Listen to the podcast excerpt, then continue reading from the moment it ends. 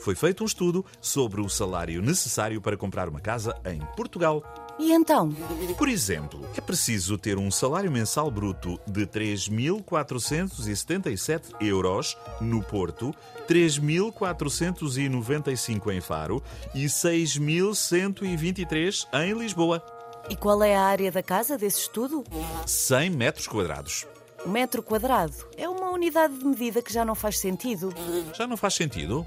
O poder de compra dos portugueses só dá para centímetros quadrados.